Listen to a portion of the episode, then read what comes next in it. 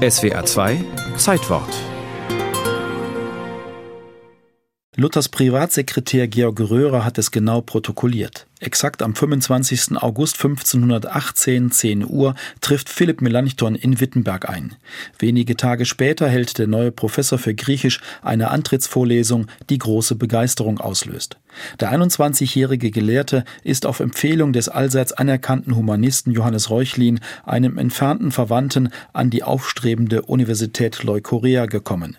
Später beschreibt der schweizerische Student Johannes Kessler seinen nur 1,50 Meter großen Lehrer fast poetisch mit folgenden Worten. Meintest, er wäre ein Knab gewesen, von Geist aber ein Ries. Dieser Zwiespalt, dieser kleine Körper und diese gewaltige Intelligenz, das hat die Studenten, Besucher und Gäste sehr fasziniert. Später hatte Melanchthon bis zu 600 Studenten in seinen Vorlesungen, mehr als sein Freund und Weggefährte Martin Luther.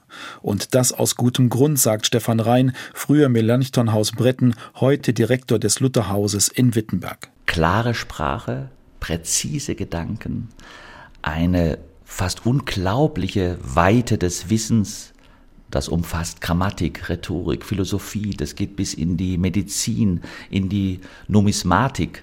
Ja, und dieses gewaltige Wissen in diesem kleinen Körper, das hat große Bewunderung verursacht. Die Experten sind sich heute einig. Philipp Melanchthon ist neben Martin Luther die wichtigste Person innerhalb der evangelischen Reformation, noch vor den Schweizer Reformatoren Johannes Calvin und Ulrich Zwingli.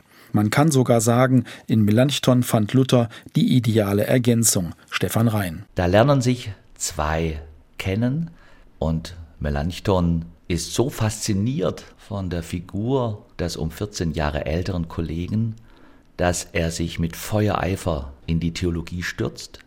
Und so ist es ihm möglich, schon nach starken zwei Jahren die erste Summe der gesamten reformatorischen Theologie zu schreiben, die Loci Communis. Neben diesen Loci Communis arbeitet Philipp Melanchthon intensiv mit an Luthers Bibelübersetzung und verfasst als großer Kirchendiplomat 1530 unter ungeheurem Druck das wichtigste Dokument der Reformation, die Confessio Augustana, das Augsburger Bekenntnis. Es verbindet noch heute fast alle evangelischen Kirchen. Vier Jahre zuvor, 1526, gründet Melanchthon in Nürnberg auf intensives Bitten des Stadtrats das erste humanistische Gymnasium. Gelehrt werden Dialektik und Rhetorik, lateinische Klassiker und eigenes Dichten. Heute würden wir kreatives Schreiben sagen. Dazu Griechisch, Mathematik, Musik und Religion, ferner fakultativ Hebräisch, die Sprache des Alten Testaments. Für damalige Verhältnisse ungewöhnlich war der Besuch dieser besonderen Schule kostenlos, allerdings mussten die Schüler von den üblichen Lateinschulen Wortschatz und Grammatik bereits gut gelernt haben. Melanchthon ist europaweit als Bildungsberater und Gutachter gefragt, denn dem evangelischen Reformator ist der Zusammenhang von Glaube und Bildung sehr wichtig. Stefan Rhein. Diese Versöhnung zwischen Religion und Wissenschaft, das war die große historische Leistung Melanchthons im 16. Jahrhundert. Das ist sicherlich auch die Provokation bis heute gegen alle Schwärmer und Fundamentalisten für diese Einheit von Glaube und Vernunft gekämpft zu haben.